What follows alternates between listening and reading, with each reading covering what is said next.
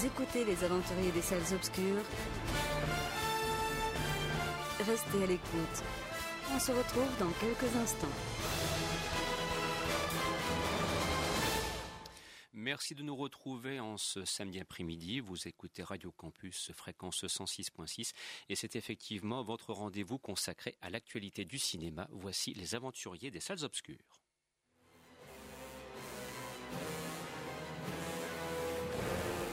Il est 14h. Vous êtes sur Radio Campus, fréquence 106,6. –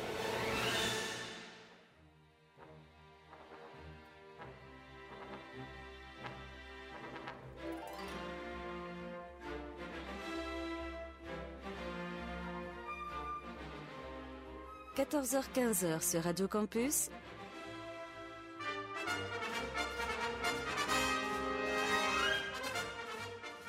Les aventuriers des salles obscures. le magazine cinéma produit par le quotidien du cinéma. Présenté par Christophe Dordain.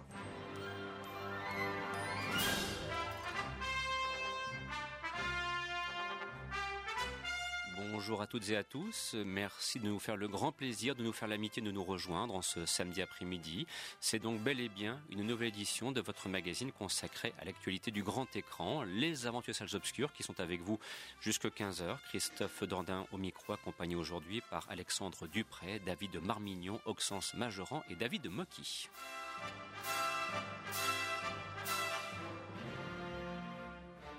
La semaine dernière, nous diffusions un programme consacré au petit écran, le magazine des séries. Aussi, vous en avez l'habitude si vous nous suivez avec fidélité. Eh bien, le samedi suivant, nous essayons de vous proposer un panorama aussi large que possible des principaux films sortis dans les salles depuis maintenant deux semaines. Alors ça tombe bien parce que en cet après-midi, nous prendrons un petit peu le temps, non pas de compiler des films par dizaines, parce que parfois c'est un petit peu notre folle ambition, mais plutôt de se concentrer sur quelques sorties majeures. Par exemple, oui, il y a le retour d'Halloween. Est-ce que cela vaut le coup? 40 ans après la réalisation de John Carpenter, on vous en dira plus dans quelques instants. Il sera également question de la nouvelle réalisation de Pierre Salvadori en liberté avec Pio Marmaille, avec Audrey Tautou aussi d'ailleurs qu'on retrouve avec grand plaisir dans les salles obscures. Et puis nous laisserons également de la place au Grand Bain, euh, parce que c'est un film qui le mérite, qui d'ailleurs rencontre un immense succès dans les salles. La réalisation de Gilles Lelouch a trouvé son public. Et puis, euh, tout en continuant un petit peu nos, comment dirais-je, nos pérégrinations et salles obscures, eh bien, nous essaierons aussi de voir un petit peu ce qu'il en est de Freddie Mercury et du sort qu'on lui a réservé dans Bohemian Rhapsody. Bon. Je préfère vous annoncer à l'avance que c'est un petit peu la, déception autour de la table. Beaucoup font grise mine, mais peut-être y aura-t-il une voix discordante. Tant mieux. C'est ce qui fera tout l'intérêt de ce programme.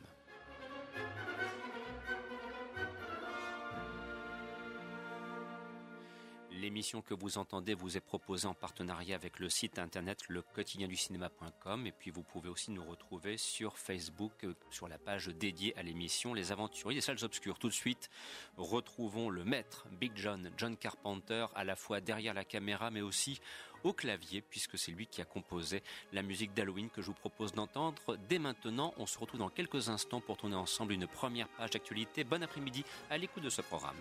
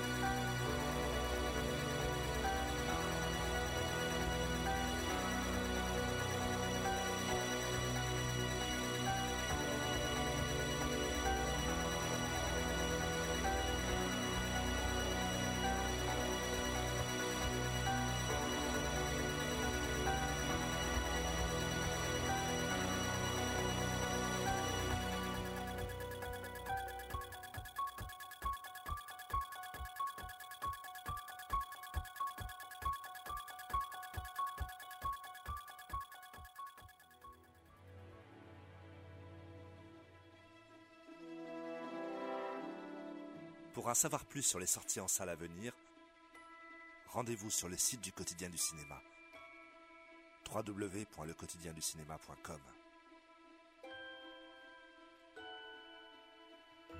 Radio Campus jusqu'à 15h. C'est les aventuriers des salles obscures avec Christophe Dordain.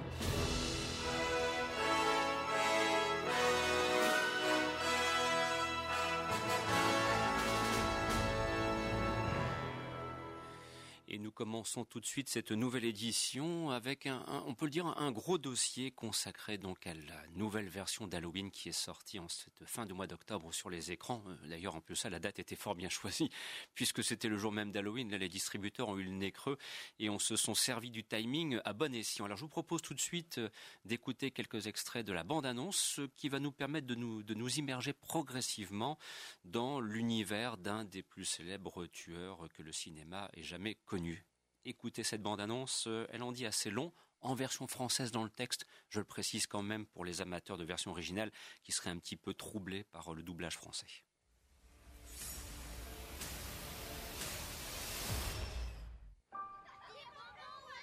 Il y a plein de maisons ici, mais elles sont toutes flippantes. J'irais bien voir celle-là là-bas de l'autre côté de la rue. Ouais, tu veux. Oh C'est quoi ce. Salut Désolé, monsieur.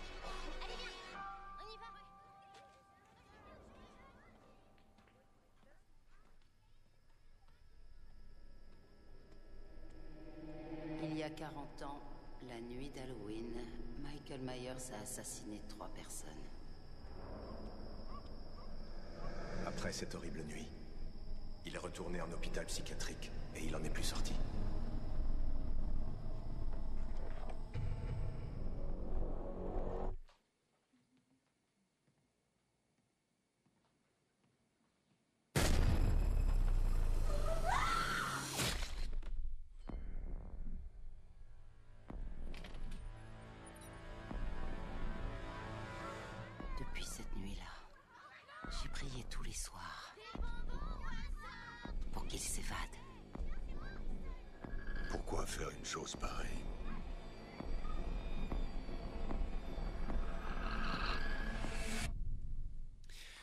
Je vous le disais, cette bande-annonce, euh, faut le reconnaître, est, plutôt bien faite. voilà, dans la série, euh, on vous, euh, on va vous, on va vous plonger, on va vous immerger dans un univers singulièrement difficile. Et c'est vrai que c'est le cas avec le, ce tueur en série qui est Michael Myers, dont on se doute bien qu'il va finir par s'évader et que la rencontre avec Jamie Lee Curtis dont le doublage français, je, voyais la tête de David qui était un petit peu effaré en se disant oh, en version originale c'est quand même un petit peu mieux, mais je rappelle c'est le propre de cette émission, on essaie autant que possible de vous proposer des extraits sonores en VF pour le grand public qui nous écoute.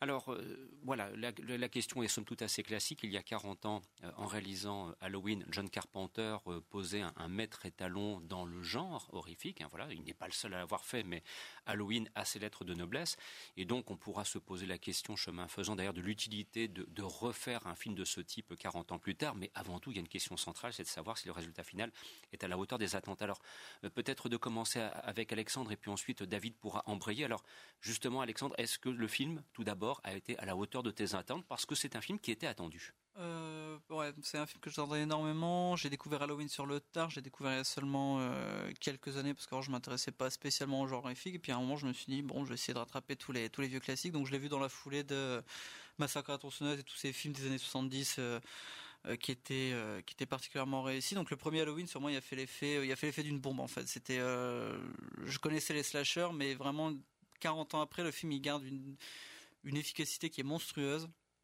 aussi bien dans la musique, dans l'imagerie, cette intro ultra moderne en plan séquence, en vue subjective, qui 40 ans après a pas pris une ride, euh, on pourra toujours reprocher un peu, c'est plus sur le jeu des acteurs, tout ça, mais enfin c'était l'époque. Pour le reste, au niveau des techniques, tout ça, ça a vraiment défini ou redéfini en tout cas le genre du slasher. Euh, du coup, le, Halloween là qui, a été fait par David Gordon Green, je l'attendais beaucoup déjà parce que euh, tous les retours qui ont précédé la sortie du film étaient assez dithyrambiques. Il y a du joli monde derrière, c'est il y a un peu il y a la bénédiction de Carpenter qui est de retour à la bande son.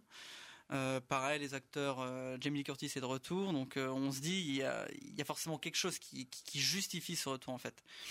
Et à la découverte du film, je, me suis un peu retrouvé devant une sorte d'hommage trahison un peu, mitigé en fait. Euh, ça commence par une intro qui est, euh, remarquable, pas autant que l'original forcément, on va pas, on va pas inventer la, la poudre, mais euh, l'intro elle est extrêmement bien faite. On suit deux journalistes en fait qui vont rendre visite à Michael Myers dans un hôpital psychiatrique. Et ça redéfinit un peu le, jeu Halloween, ça redistribue les cartes. Et ensuite, on arrive sur un générique qui, comme le, rappelait euh, David en antenne, c'est en gros, euh, on arrive sur un générique où on voit la citrouille qui est regonflée. Donc c'est vraiment euh, réhabiliter Halloween après toutes les suites qui ont été qui, sont allées du passable au désastreux. Même si j'ai quand même une, grosse affection pour le 3 en, l'occurrence. C'était vraiment redéfinir en fait le, le slasher même 40 ans après. Et le film en fait pas grand chose en fait. C'est-à-dire qu'il il va repartir directement après, il va repartir dans une sorte de, remake du premier où on va retrouver euh, euh, Michael Myers qui va retrouver ses marques avec sa nature de tueur en liberté. Il va aller dans des maisons à droite à gauche, il va, il va égorger, il va, il va faire toutes ces petites tueries pour euh, de nouveau atteindre Laurie Strode. Sauf qu'il y a un petit côté dérangeant, c'est que le film perd un peu l'essence même de, de, Michael Myers. C'est-à-dire que dans l'original, c'est un film qui était très premier degré. Euh, il y avait euh, y avait aucun humour et Michael Myers c'était vraiment le, tueur minimaliste c'est-à-dire c'était un couteau sa force brute et puis c'est tout il n'y avait pas de mise en scène particulière des meurtres ou quoi là on se retrouve avec un Michael Myers qui qui prend presque du plaisir à tuer et euh, ça, dénote un peu en fait avec cette dimension du personnage. C'est-à-dire qu'il fait même de la mise en scène. À un moment, il y a un passage où il y a une sorte de scène, enfin une scène de meurtre qui fait pas du tout Michael Myers. Et ça, ça m'a un peu gêné. C'est-à-dire que ça ça veut rendre hommage tout en trahissant un peu le personnage. Mais tu penses pas, Alexandre, que c'était inévitable? Je veux dire, nous sommes en 2018, on ne peut pas refaire un Halloween en respectant les stricts canons d'il y a 40 ans maintenant, quand même. Bah, D'où ma question de pourquoi mm. avoir ressorti un Halloween maintenant si c'est pour euh, justement ne pas en faire grand chose de différent. Euh, mm. euh, J'ai du mal à voir en fait l'intérêt du film 40 ans après. Je me suis dit, il doit, il doit y avoir quelque chose. Et en fait, non, on se retrouve avec exactement le même film, avec des blagues en plus, et un Michael Myers qui est un peu vidé de son essence. Bah, on peut se douter de l'intérêt commercial de la chose tout simplement parce qu'on sait très bien qu'à Hollywood il y a quand même une pauvreté en termes d'idées donc ils jouent sur des valeurs sûres. Et la même année on a le droit à la reprise de Predator et d'Halloween. C'est quand même pas anecdotique et surtout c'est pas une coïncidence. Sachant qu'en plus on parle de Blumhouse euh, mm. enfin qui pour le coup est toujours là pour flairer les bons coups euh, là il fait le film pour 10 millions c'est un véritable carton aux US et ça va sûrement être un carton aussi en France mm. euh, il est toujours là pour flairer les bons coups et derrière Blumhouse même si habituellement on a quand même une vraie envie enfin ça fait quelques années déjà on a une vraie envie de sortir des, euh, des, carcans euh, avec The Visit, avec, avec Get Out. Là, on se retrouve face à une sorte d'hybride qui est un, un, peu bancal à mon sens. Alors David, est-ce que tu ressens aussi le, caractère bancal de l'affaire ou bien est-ce que le film a plus emporté ton adhésion? Ouais, Moi j'ai bien été emporté en fait.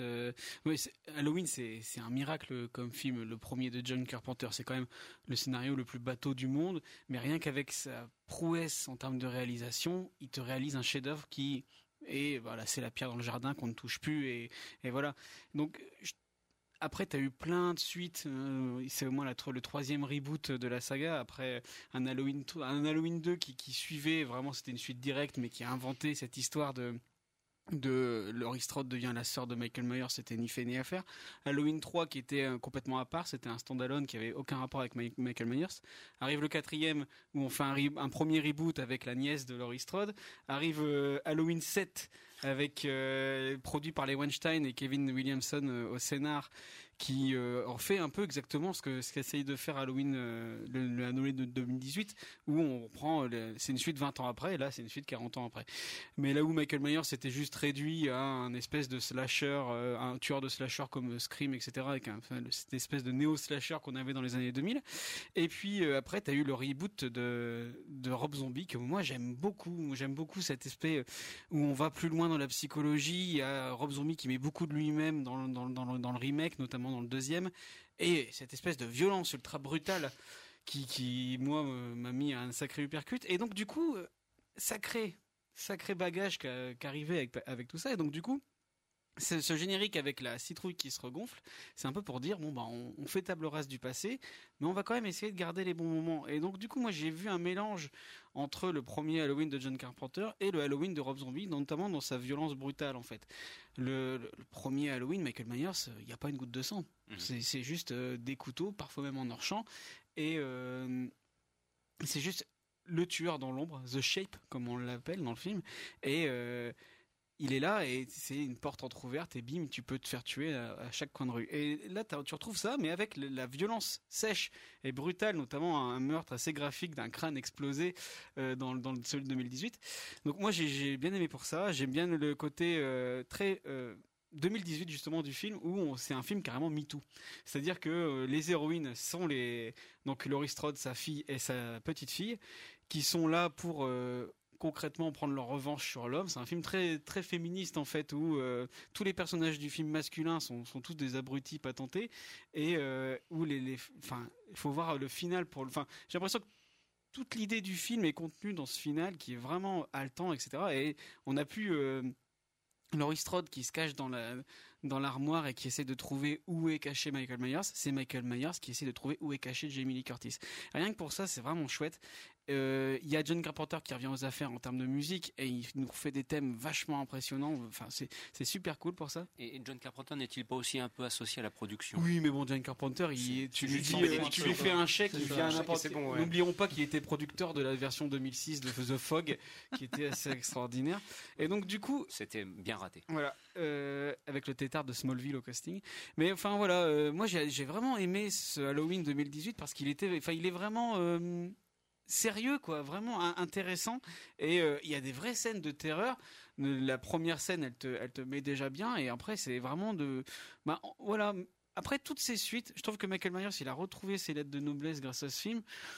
J'espère qu'ils vont pas en faire un, prochain, ou alors peut-être pour les 80 ans de Jamie Lee Curtis, ils en feront un après, mais Halloween 60 ans après, pourquoi pas. Mais moi, enfin, et, vraiment aussi, ce qui est chouette, c'est quand t'as Nick Castle qui revient pour euh, pour faire euh, Michael Myers, mais t'as aussi euh, Jamie Lee Curtis qui revient. Et là, pour le coup, c'est génial de l'avoir joué avec son âge comme ça, espèce de mamie alcoolique, euh, complètement dégénérée, avec des, cheveux ébouriffés dans tous les sens, qui est devenu, qui est devenu Sarah Connor dans Terminator 2 carrément. Et du coup, c'est super chouette à voir. Franchement, c'est un film qui m'a vraiment euh, emballé et qui m'a vraiment donné quelques, quelques, quelques, quelques frissons, quoi. Et donc, du coup, j'en suis sorti vraiment conquis. Alors, retour aux fondamentaux selon toi, donc pour euh, ce nouvel Halloween, tu souhaitais ajouter euh, quelques bah, propos supplémentaires, euh, Alexandre? Pour la suite, je pense que c'est grillé. Enfin, c'est Blumhouse, ils font forcément. Ah oui, non, quand ils arrivent à faire des suites à Happy Birthday, ils seront obligés. Donc, non, je voulais juste revenir sur l'aspect sanglant justement.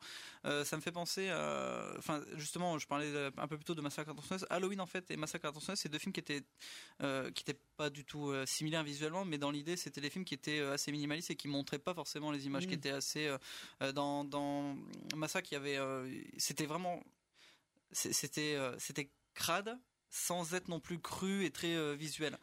Euh, la suggestion avant tout. Voilà, voilà la suggestion ce qui fait le plus peur, c'est les cris de l'héroïne. C'est ça, c'est toutes des choses comme ça. C'était vraiment, ça, passait par des vraies techniques. Là, en fait, et c'est le même problème qu'a connu Massacre à tronçonneuse, c'est qu'au fur et à mesure euh, des, suites, et là, en l'occurrence avec Halloween, on est en plein dedans, c'est des films qui se sont pliés au nouveau standard d'exigence gore, en fait, du public. Mhm. Massacre à tronçonneuse, ça a viré au grand n'importe quoi, et il n'y a aucun film qui est venu rattraper.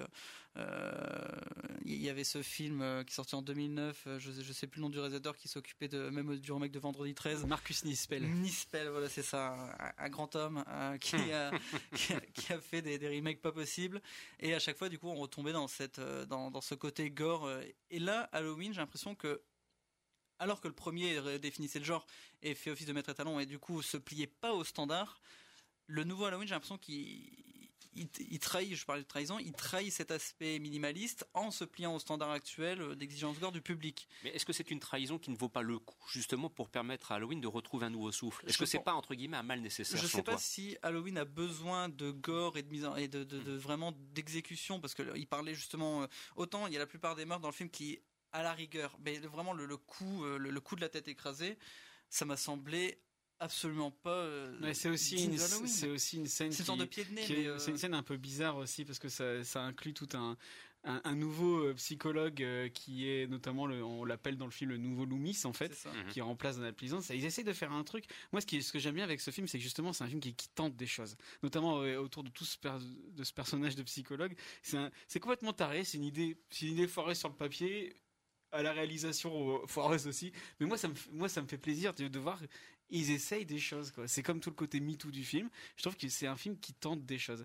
Et rien que pour ça, il faut aller le voir. Franchement, avec toute la cohorte de remake et de reboot qu'on se tape continuellement. Je trouve que celui-là, il est fait avec amour du genre, amour du premier. On voit que c'est un vrai fan qui fait le, truc. Et puis en plus, il y a, aussi Danny McBride au scénario qui, donne son, ton au film. Et donc tu as des scènes complètement improbables avec deux policiers qui, qui sont là pour être de la chair à canon, mais ils discutent de leur sandwich, etc. Ça permet aux personnages d'exister.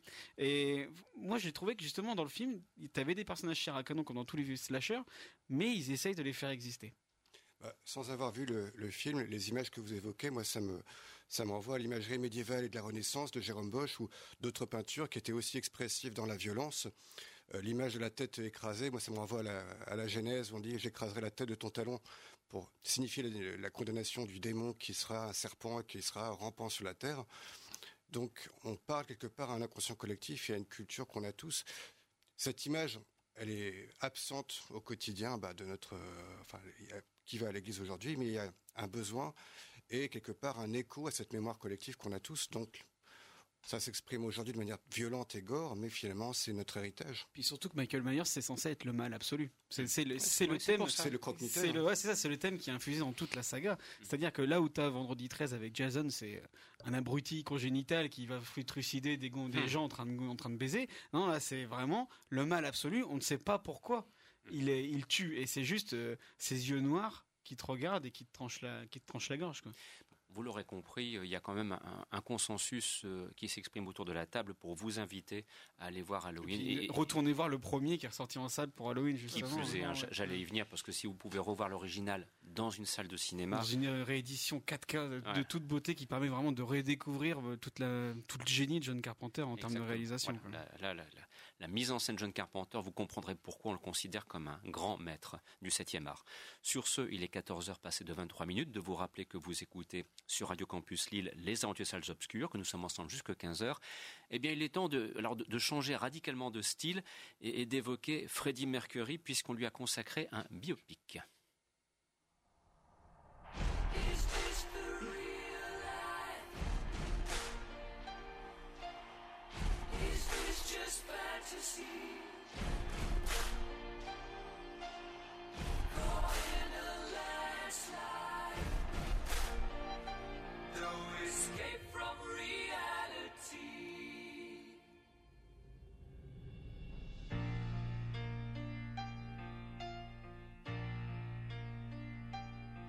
Bien aimé le concert.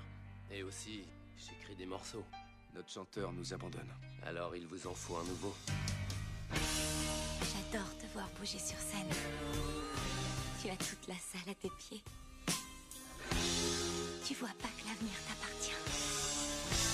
Personne veut nous passer à la radio. Il faut qu'on soit expérimentaux.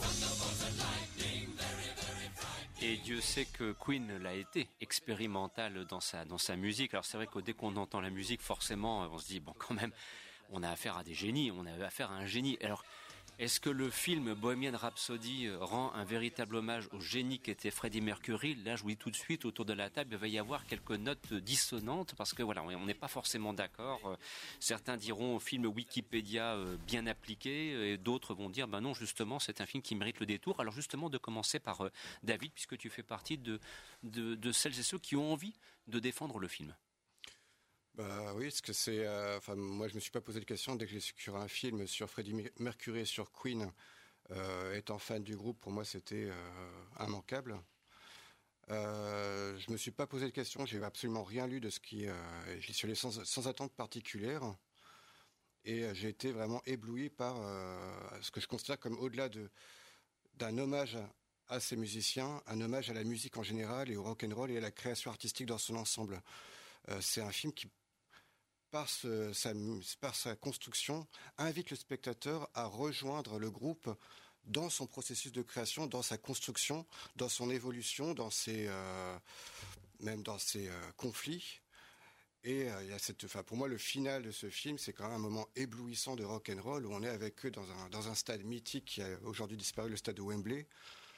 Et pour, enfin, pour moi, qui est connu live head en direct, enfin, être à ce moment-là, avec ce groupe, pour cet instant, c'est euh, euh, magique. C'est, euh, je crois qu'à ce moment-là, on touche quelque chose qui est presque divin. Alors, on dit de ce film que malheureusement, il n'aborde pas euh, les faces un peu plus noires du personnage de Freddie Mercury, que c'est un petit peu quelque chose qu'on regrette. Est-ce que c'est quelque chose que toi-même tu as regretté ou ressenti? Je crois que ces critiques, c'est d'ailleurs une, enfin, c'est une approche très voyeuriste. Parce que je veux dire, si vous voulez voir ce que faisait Mercury, bah vous, vous louez un porno gay, vous aurez tout ce qu'il a pu faire ou ne pas faire. Mhm. Quel intérêt euh, de le montrer dans ce film? Enfin, c'est surtout ça que moi qui j'ai considéré. C'est ces aspects de cette vie sont évoqués à travers des fêtes dont on devine où elles vont mener. Euh, il ment pas sur les excès qu'il a pu faire, que ce soit sur le sexe, la drogue, euh, tout ce qu'on veut. Mais je vois pas ce qu'aurait apporté au film de montrer une scène où on le voit se faire défoncer l'anus par quelqu'un ou voilà, qu'est-ce que ça aurait apporté de plus ou de moins? C'est ce que quand même Oliver Stone, lui, avait essayé de faire lorsqu'il avait réalisé The Doors, par exemple. Voilà, où il n'avait pas mm. occulté la dimension euh, un petit peu tragique du, personnage, notamment de, Jim Morrison. Oxens, tu as vu également Bohemian Rhapsody. Quel est ton, point de vue au sujet de, ce film? C'est rigolo parce que euh, je suis pas du tout d'accord. En même temps, je comprends. Je suis pas du tout d'accord avec euh, tout ce que tu dis. Et puis défoncer la nuit. Je pense qu'on n'est pas, on n'a pas besoin d'aller jusque là pour montrer des choses intéressantes. je pense que ce film, en fait, le vrai problème de ce film et euh, je reprends l'expression du coup de David qui disait que c'était un film Wikipédia. Effectivement, c'est le cas. En fait, c'est un film, euh, c'est un biopic qui est hagiographique. On pourrait même dire Wikipedia, parce que en fait, le, problème que j'ai moi, c'est que ce film euh, dans ce film, tous les événements se suivent euh, avec une, une, succession assez pâle où euh, tous les obstacles finalement sont euh, euh, écartés, éludés en, en, deux secondes chrono. Et du coup, euh, moi je trouve que ça, ça marche vraiment pas. En plus, euh, on parle de l'inspiration artistique. Moi je trouve que ça frôle le ridicule. Un morceau s'écrit et devient un succès comme par magie. quasi à chaque fois. D'abord, il regarde l'horizon. Voilà, c'est ça. Alors ça, les notes de Bohemian Rhapsody. C'est ridicule, c'est ridicule. Voilà, il, regarde. Alors il regarde le paysage euh, de, bien sûr, des, pays de Galles euh, avec une vache au milieu, et puis d'un coup, forcément, les notes lui viennent. Enfin, c'est assez, euh, c'est n'importe quoi. pareil, qu'est-ce qui est ridicule? Le, montage. on a des, citations de journaux ou alors la liste des villes qui ont été visitées. C'est une espèce de, de, pauvreté narrative où on a le groupe qui dit bonsoir, bonsoir Denver, bonsoir Philadelphie, etc etc. Pardon, et qui pendant 2-3 minutes se, se permet euh, ça, alors que c'est, enfin, ça, ne sert absolument pas vraiment le propos. Enfin, on peut comprendre très bien que, ok, ils ont fait une tournée aux États-Unis sans avoir ça.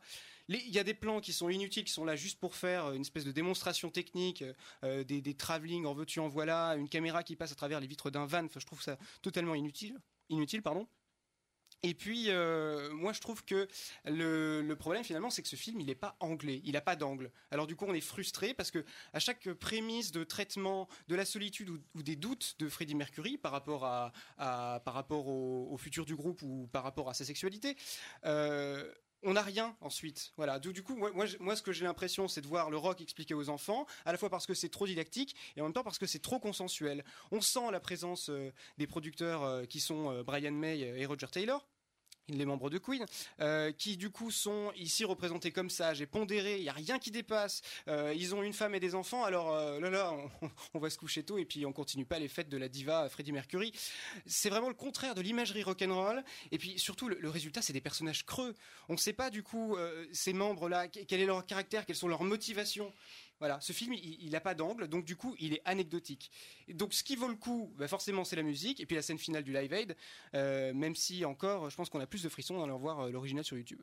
Alors, rappelons, avant d'entendre David Marmignon, en l'occurrence, puisqu'il y a deux David autour de la table aujourd'hui, qu'à l'origine, c'était Sacha Baron Cohen qui devait tenir le rôle principal, qu'il a participé à la production, enfin la pré-production du film pendant près de quatre ans avant d'abandonner le projet, parce que visiblement, il y a dû avoir des divergences artistiques, hein, c'est eh ben le, joli terme pour dire qu'ils n'étaient pas d'accord sur le scénario. Justement, oui, voilà, il y avait une des divergences parce qu'il y a eu énormément de versions du scénario et dans une des versions du scénario, ce qui n'allait absolument pas à, Sacha Baron Cohen, c'est que un des membres de Queen voulait que Freddy meure en plein milieu du film pour qu'ensuite on voit comment le film, comment le, groupe euh, a essayé d'aller de l'avant. Mmh. Sauf que bah, les gens, ils vont pas aller voir un film qui est sur le groupe Queen, ils vont voir d'abord un film qui est sur Freddie Mercury. Et je crois que c'est une des raisons euh, qui a fait que ce film, euh, il pêche. David. C'est compliqué Bohemian Rhapsody parce que c'est un film euh, très très problématique. Euh, t'as Queen quoi, t'as Queen, t'as les morceaux de Queen, ils ont les, droits pour tous les morceaux et ils n'arrivent pas à te faire vibrer. Et ça c'est quand même dommage. Attends, attends, David, je vais t'expliquer. C'est le final éventuellement. Il y a la réalisation du film, elle est, elle est à l'image de son scénario, c'est-à-dire que c'est terne, c'est scolaire, t'es jamais euh, emballé par le truc. Euh, alors les acteurs jouent très bien. Euh, Ramin Malek qui doit qui doit galérer avec ses fausses dents, il joue très bien Freddie Mercury. Tout le monde est beau, tout le monde il est gentil. ça représente bien le truc T'as un peu l'impression d'être euh, à la fureur chez Arthur parce que c'est un gros, c'est un gros karaoké où toutes les cinq minutes t'as une nouvelle chanson. Moi, moi, il m'a manqué vraiment tout ce que t'as expliqué en fait, David. Moi, c'est ce qui m'a manqué dans le film, c'est-à-dire la création, les affres de la création, comment devient l'inspiration. Il y a pas beaucoup de scènes de studio où t'as l'impression qu'il chie des, chefs-d'œuvre en cinq secondes, quoi. Et euh, vraiment, c'est problématique dans, dans le côté très Wikipédia. Mais après, c'est un biopic, c'est pas grave. C'est problématique aussi de la façon dont t'es décrite euh, euh, Freddie Mercury parce que bah, en fait c'est à l'image des, des, autres membres de Queen. C'est-à-dire que les membres de Queen, ils sont tout beaux, tout gentils. Euh, c'est limite Freddie Mercury qui les embête et qui fait des fêtes et qui, qui vient pas à l'heure, etc. Tu vois, t'as beaucoup de trucs comme ça son homosexualité, elle est enfin, j'ai eu un peu l'impression, euh, la vague impression puante que le film était légèrement homophobe. C'est-à-dire que les méchants du film, c'est tous les moustachus en cuir euh, euh, qui, sont là et qui, empêchent Freddie Mercury de devenir un génie, tu vois. Et t'as notamment ce côté où on revient toujours sur l'ex-femme de Freddie Mercury, quel est l'intérêt? T'as l'impression que c'est un mec qui, se bat contre son, homosexualité et c'est vraiment, la façon dont il présentait tout ça m'a vraiment dérangé dans le film. Mais, et je dis bien mais, c'est que tu regardes le film, bon, ça, se passe bien, euh, tu t'ennuies un petit peu, mais disons que ça passe plutôt bien, et t'arrives au, au Live Aid où Queen euh, guérit la famille en, enfin euh, arrête la famille en Afrique en, un seul concert, c'est vraiment, c'est vraiment ça, dans le présenté comme ça. Mais putain, mais quel concert quoi Et là, putain, la caméra elle s'envole. Là, il y a du jeu. Là, il y a de la réelle. Et là, il y a t'as les morceaux de Queen qui sont faits pas en 30 secondes, vraiment en mm. entier. T'as le concert live des 20 minutes en entier. Et là, putain, j'étais transporté. Mais genre, j'ai chialé. Mm. C'est la chialade assurée pendant 20 minutes. J'ai tapé du pied. J'avais envie de, faire We Will Rock You sur l'écran. Et à la salle, tout le monde a applaudi parce que c'est les 20 dernières minutes du film. Qui, valent vraiment le coup parce que alors après tu regarde le live aid sur YouTube hein, ça sera aussi bien mais Ramin Malek il joue le truc à fond il se donne c'est vraiment le mimétisme absolu sur l'écran. Je pense même qu'à mon avis, ils ont dû faire du playback parce que au niveau de la voix, du playback, ils ont fait du playback. C'est assez impressionnant. Mais voilà, moi je voulais que tout le film soit comme ça. Putain, on parle de Freddie Mercury, on parle de Queen. T'as un, un, sujet en or et t'as Brian Singer qui filme ça avec les pantoufles de papy et, et tu t'ennuies et tu te dis putain il, il, faut deux heures de film pour arriver enfin à un truc qui rend dommage au groupe. Alors si voilà, si tu aimes Queen, alors les, les 20 dernières minutes ce seront géniales, mais le reste c'est quand même un, ouais, c'est quand même une page Wikipédia. Quoi. On pourra retrouver David s'il le souhaite dans quelques instants. Alexandre, ton point de vue s'il te plaît sur Bohemian bah, Rhapsody. je vais dire euh, ce qu'on, la pire insulte qu'on peut faire à, une œuvre qui est liée à Queen, c'est que c'est d'une banalité confondante. Quoi. C'est c'est un biopic qui n'invente rien et qui n'expérimente jamais. Ce qui est quand même ironique quand on parle d'un groupe qui justement était connu pour ses expérimentations. Brian Singer, plus ça vient, plus j'ai l'impression que c'est pas un bon metteur en scène. C'est un bon scénariste. Il a été bon scénariste, mais c'est pas un bon metteur en scène et ça se voit sur le film. Il invente rien. Il fait que pomper à droite à gauche tout ce qu'il a appris dans ses biopics. Il y a la montée du groupe, il y a le petit conflit, la petite réconciliation, le grand final. Et il en fait que dalle. Enfin, il y a, vraiment de Queen. Queen, c'est le, groupe de rock en fait. C'est plus que les autres, c'est le groupe de rock. Et il y, a une vraie folie qui anime le groupe. C'est Freddie Mercury, c'est un pur génie. Et le film n'en fait rien. Il n'y a aucune idée visuelle sur les 2h15 et on va pas me dire que le concert final, le concert final, c'est filmé comme n'importe quelle autre scène musicale dans un film. Je repense. Il y, a, une idée visuelle, celle de l'interview là du. Euh, c'est très très très moche. Oui, il y avait ça aussi, mais il y, a, plein de choses comme ça. Euh, ah oui, c'est vrai que ce passage où, il pète un peu les plombs, euh, avec ah, c'est vrai que c'était horrible. je repense, il y a, a 3-4 semaines, on a eu A Star Is Born qui filmait admirablement bien les scènes de concert, qui, mmh. qui mettait en avant les instruments, qui, qui filmait ça sur scène, c'était, c'était limite viscéral. Et là, on a Queen qui est qui fait des musiques, les, des musiques ultra intenses qui prennent vraiment au trip.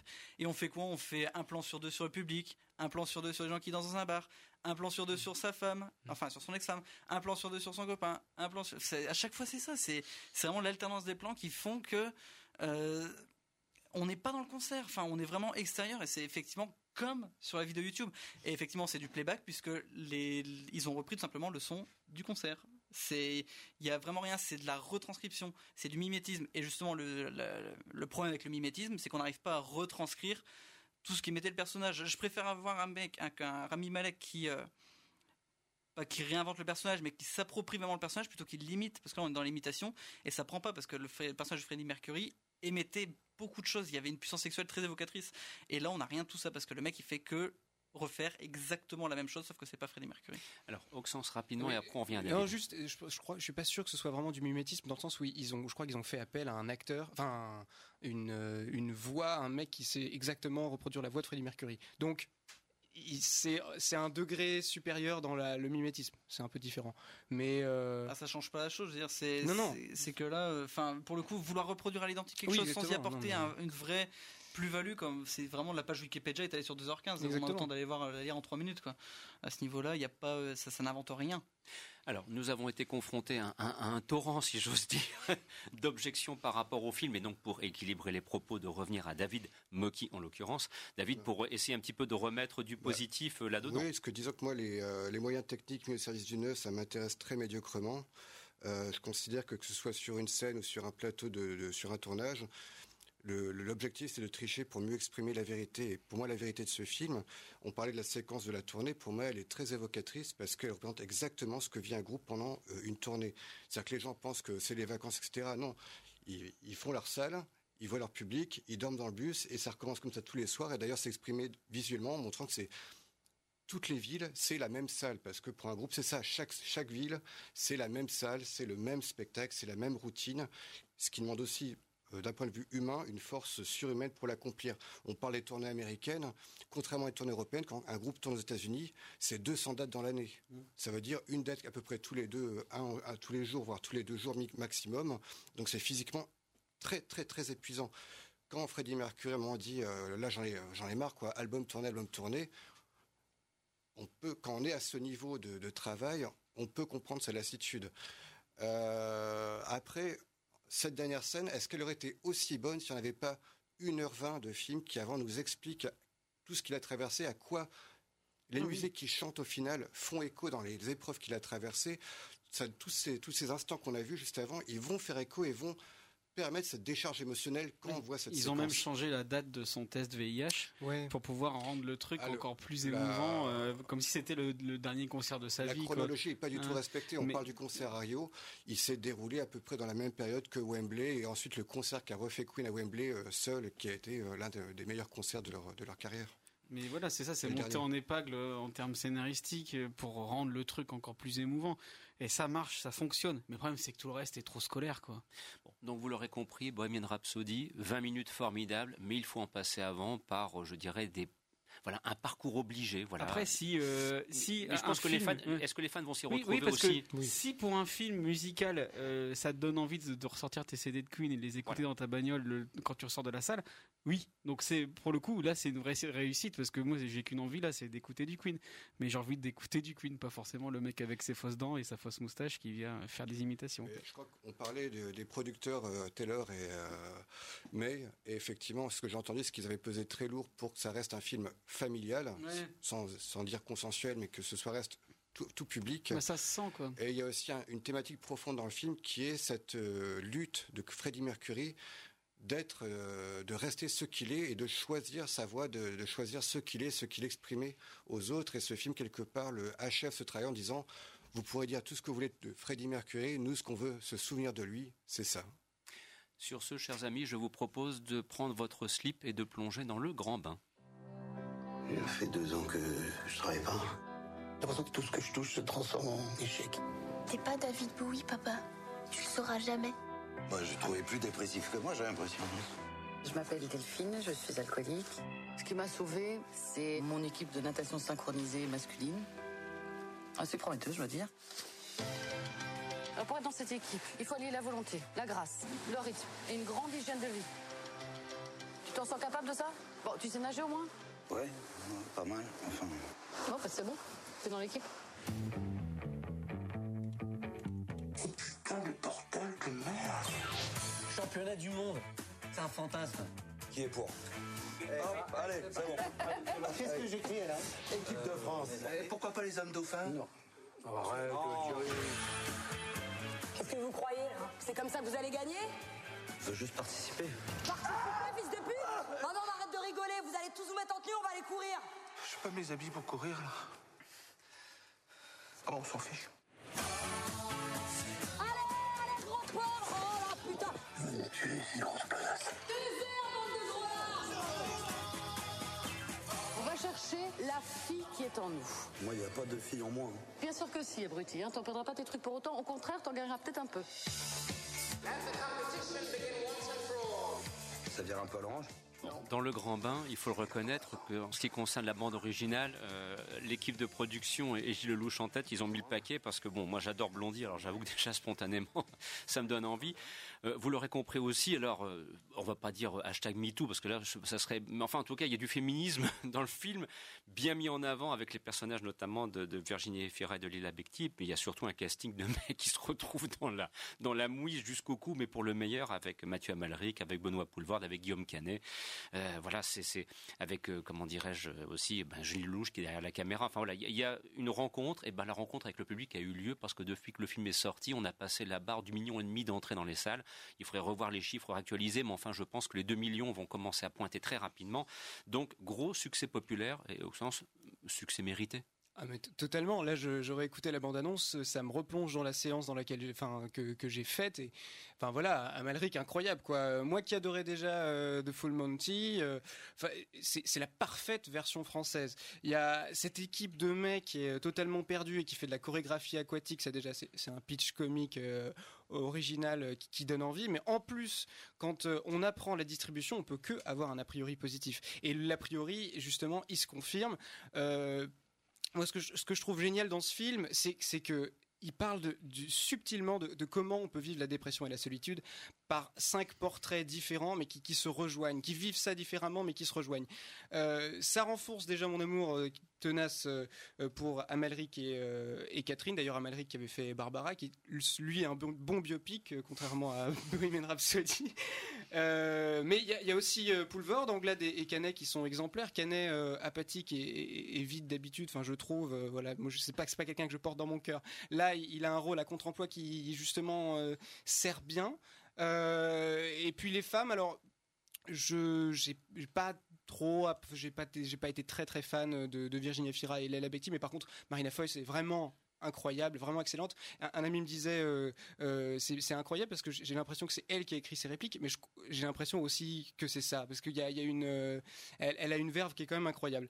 Il y a, y a y a des deux trois perles visuelles qui, qui coûtent rien. Moi, la séquence de début qui explique la vie, comment la vie est constituée de, de ronds et de carrés, moi je trouve ça génial. Le problème c'est que bah, cette métaphore, elle, elle a pas été filée au long du film, c'est dommage, mais c'est vraiment assez excellent.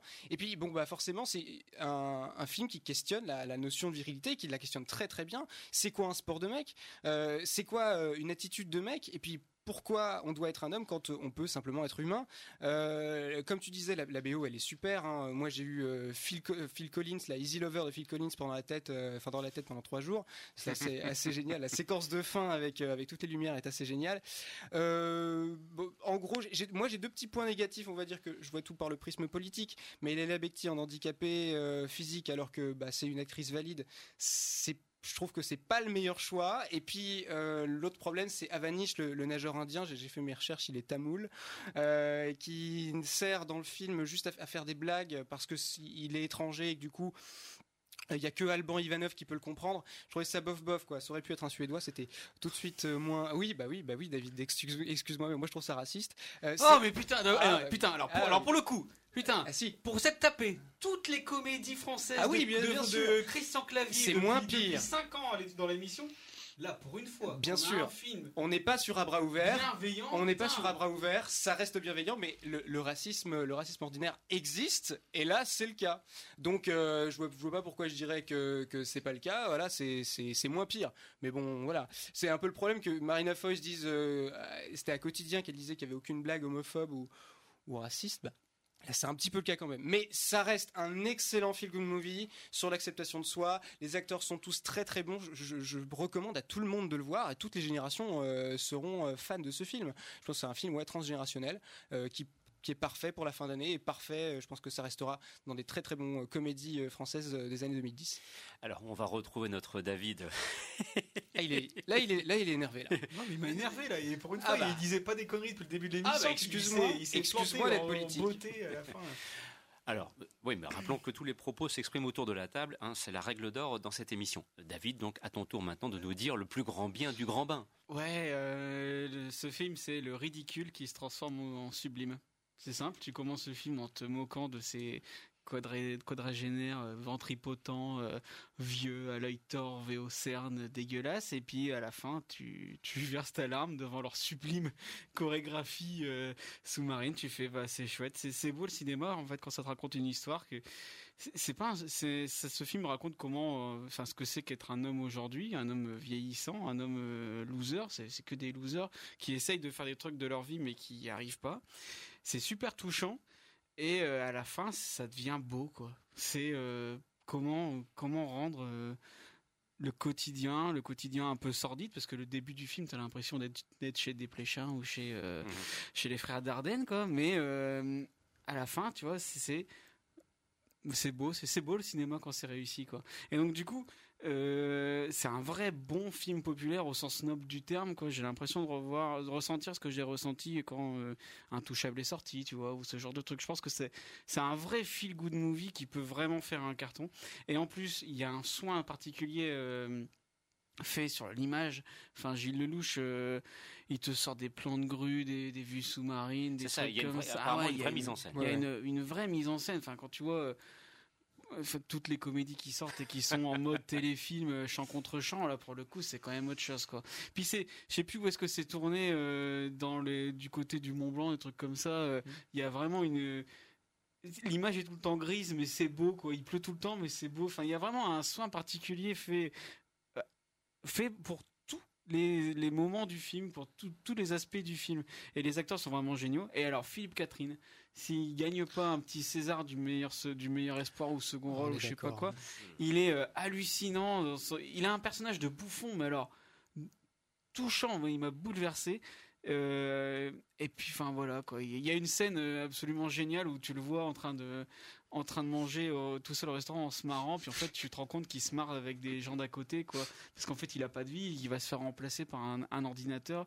Il sait même pas expliquer comment ils ont double clic. Enfin, c'est vraiment euh, un film euh, ouais générateur générationnel. C'est vraiment euh, le coup de cœur du truc. Et alors franchement, tu vois, pour le, le coup, on dit souvent que c'est de la merde les comédies françaises. Et là, depuis 2018, en 2018, franchement, on a eu des, des bons morceaux, quoi.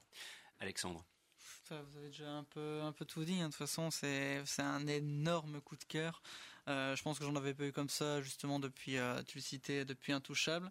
Et même par rapport à Intouchable, qui, euh, pour le coup, a un côté un peu caricatural, un riche, pauvre. Enfin, c'est, assez, assez binaire.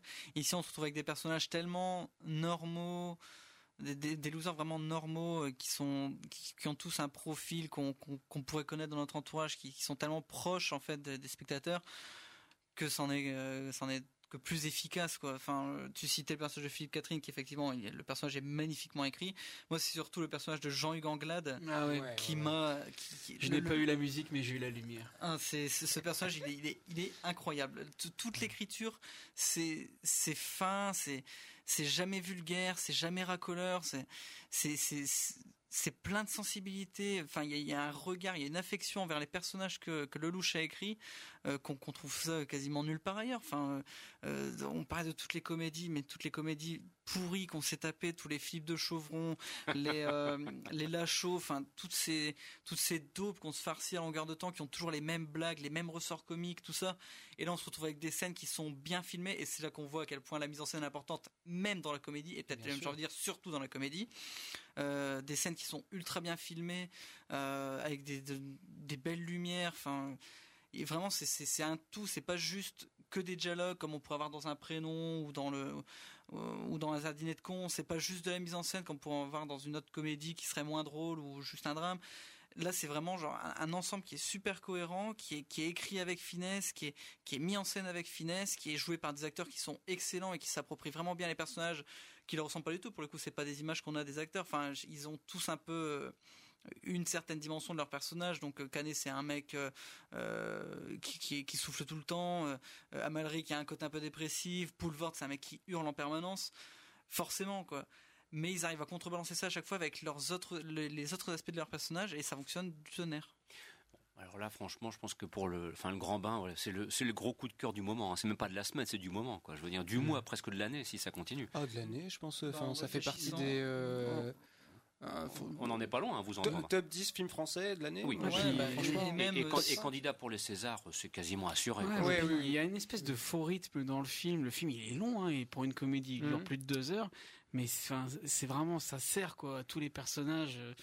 ouais c'est enfin moi je, suis sorti de là vraiment emballé quoi c'est vraiment vraiment vraiment vraiment chouette de toute façon si on regarde un peu euh, tout le panel des comédies dramatiques comédies orientées enfin vraiment mélange comédie et drame depuis 2010 euh, environ il fait, je pense, partie du top 3. J'ai pas d'autres gros souvenirs en tête, hormis Intouchable, mais euh, le sens de la fête, était pas mal. Le sens de la fête aussi, mais pareil, c'est encore une fois, c'est euh, c'est Nakash, enfin c'est euh, comment s'appelle Toledano Nakash. Ouais, c'est ça, Toledano Nakash. Euh, ouais, qui ont une, une grosse maîtrise, enfin ils sont très élégants tout ça, mais enfin hormis ces réalisateurs là et du coup, bah, je le louche là avec le grand bain, mm. j'ai pas l'impression qu'on ait eu de grosses comédies dramatiques qui a autant soulevé parce qu'on parle quand même des avant-premières qui ont réuni 100 000 spectateurs. Mm. Juste aux avant-premières, il y a une longue tournée qui a apparemment cartonné et les retours ont été exceptionnels.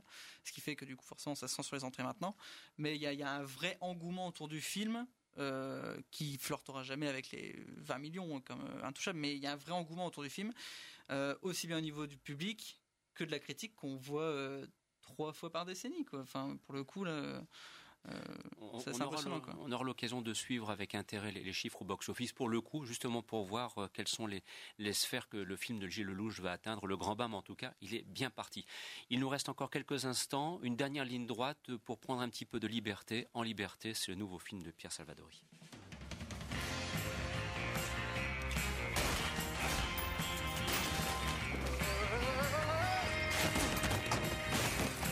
Vraiment passé comme ça? Pour la marque de la voiture, je suis pas tout à fait sûre, mais pour le reste, euh, quasiment comme ça. Il a été fort, papa. Mais vous êtes qui? Alors rapidement, parce qu'il nous reste quelques instants, donc je laisse de côté la bande-annonce pour permettre à Oxan de nous dire un petit mot sur ce film. D'ailleurs, quand on voit la bande-annonce, on a l'impression dès la première séquence qu'on voit une espèce de, remake de, de l'arme fatale. Je sais pas pourquoi j'ai pensé à ça, au hasard d'un saut dans le vide. Mais bon, ça dure un bref instant. Ensuite, on revient dans une comédie. Bon, alors, euh, c'est annoncé comme un grand renfort, comédie jouissive, brillante, il y a du renouveau, voilà, bah, apparemment, ça, ça se poursuit. Est-ce que c'est confirmé? Est-ce que franchement, ça se confirme au vu du résultat final? C'est un peu trop, hein. je crois que sur l'affiche, la, il est marqué un truc comme cascade de, cascade de rire ou quelque chose comme ça, c'est euh, largement dithyrambique et, euh, et c'est mauvais. Parce que moi, du coup, clairement, ça, on m'a survendu le film, ça m'a survendu le film, et je crois que j'ai pas été totalement convaincu. voilà, je suis peut-être un peu passé à côté, mais euh, voilà, du coup, donc Histoire vite fait, euh, une policière veuve qui découvre que son mari euh, mort était un, ripou et qu'il a mis un, innocent en prison pendant 8 ans. la policière, c'est Adèle Haenel, qui, qui est une excellente actrice, je crois qu'on peut le dire. là, elle le prouve une fois de plus, peut-être un petit peu en deçà de ses rôles précédents, puisque là, c'est un rôle un peu plus sérieux et un peu plus de composition alors que d'habitude elle a cette force brute euh, qui, euh, qui lui va très bien. Et puis euh, de l'autre côté, on a Pio Marmaille qui lui est le fameux innocent qui sort de prison, qui lui aussi, moi c'est un, homme que, que j'adore. Je, je, je, je suis pas du tout objectif sur lui parce que c'est quelqu'un qui, je trouve que c'est un peu la, réincarnation de Patrick Devers. C'est un très très, je, je, pose le, truc comme ça, mais moi je trouve que il a. Oui, la, barre est assez haute. Là, ouais, hein. ouais, ouais, ouais, mais moi c'est quelque chose que voilà, c'est quelqu'un que j'apprécie énormément. Bref, euh, tout ça pour dire que euh, moi, les, ça m'a pas totalement convaincu. Euh, je trouve que les, blagues sont parfois un peu prévisibles. Et, je pense qu'en fait, c'est un film qui peut plaire aux, plus de 40 ans. Mais les 20-30 ans qui sont euh, habitués au, format comique absurde de, YouTube, on, va avoir un sentiment de déjà vu. Voilà. Euh, c'est pas, c'est pas pour, pour forcément diviser où il y a les jeunes, où il y a les vieux. Mais, vraiment, c'est ce que j'ai ressenti dans la salle. La plupart des gens de plus de 40 ans rigolaient. Et moi, il y, a des, y a des choses qui me laissaient ni chaud ni froid. Il y a un acteur là qui, est celui le, le flic amoureux qui est amoureux d'Adèle Haenel qui s'appelle Damien Bonnard il joue affreusement faux. Et ça je tenais à le préciser parce que je trouve que c'était vraiment très très grave. Et, voilà. Mais en gros euh, il y avait une mise aussi une, chose intéressante euh, une mise en abîme euh, du film qui est le point intéressant dans le film c'est qu'en dans en liberté il y a l'histoire qu'on vit l'histoire qu'on se raconte. Celle qu'on se raconte elle permet de fantasmer mais il y a aussi celle qui, permet de trouver des réponses. Il y a Pio Marmaille qui, qui, est innocent qui veut agir comme un coupable pour pouvoir coller au faux verdict qu'il a affecté. Il y a euh, euh, voilà. Moi, le gros point euh, positif du film, c'est les scènes de bagarre avec Vincent Elbaz. Enfin, la scène de bagarre qui est la scène de bagarre qui est reprise avec des variations tout au long du film. Je crois que c'est l'une des idées les plus efficaces. Les scènes de commissariat avec quelques personnages comiques, une certaine galerie. Mais sinon, à part ça, je trouve que ça s'essouffle. Et puis la fin est un petit peu mièvre. Et une petite question pour conclure. Et Audrey Tautou Parce qu'elle se fait eh ben, rare sur les écrans. Oui, effectivement. on la retrouve. Moi, je la, trouve. ça, faisait longtemps aussi que je l'avais pas vue. Je la trouve fraîche, je la trouve, je la trouve belle et ça m'a fait aussi énormément plaisir de la voir. J'en ai pas parlé, mais effectivement, voilà. Bien, donc vous l'aurez compris, euh, allez, petite comédie 12 euh, sur 20, quoi, pas plus. Oui, voilà, c'est ça, exactement. Bien.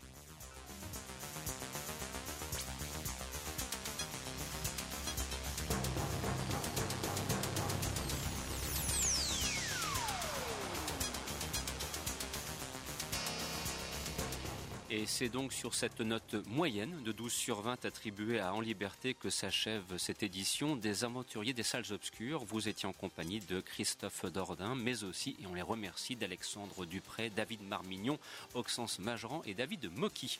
Dans quelques instants, vous pourrez profiter de la suite de nos programmes. On vous souhaite de passer de bons moments d'ailleurs à l'écoute de notre station et nous aurons grand plaisir à vous retrouver la semaine prochaine d'ailleurs avec une semaine cinématographique qui s'annonce là aussi de bonne facture puisque par exemple il sera question de la nouvelle réalisation Thomas Wittenberg consacré au sous-marin le Kursk. Voilà, ça c'est un film qui euh, est attendu parce que les films de sous-marins on aime bien. Et attends David, je vais me permettre de remonter le micro si tu as quelque chose à dire dans le cadre de ces conclusions. Moi j'aime bien les films de sous-marins. Produit par Europa Corp.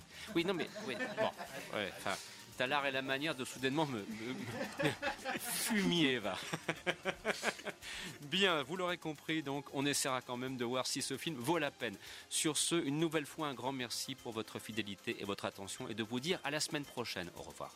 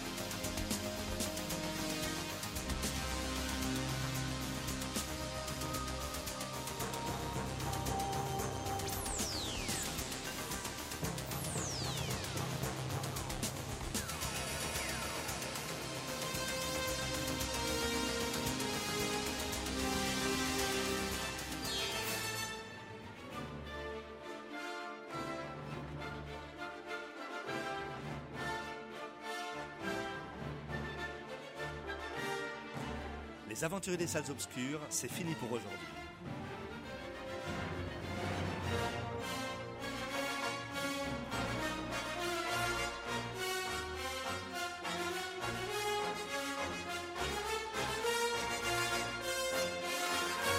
Votre magazine cinéma revient la semaine prochaine, même jour, même heure.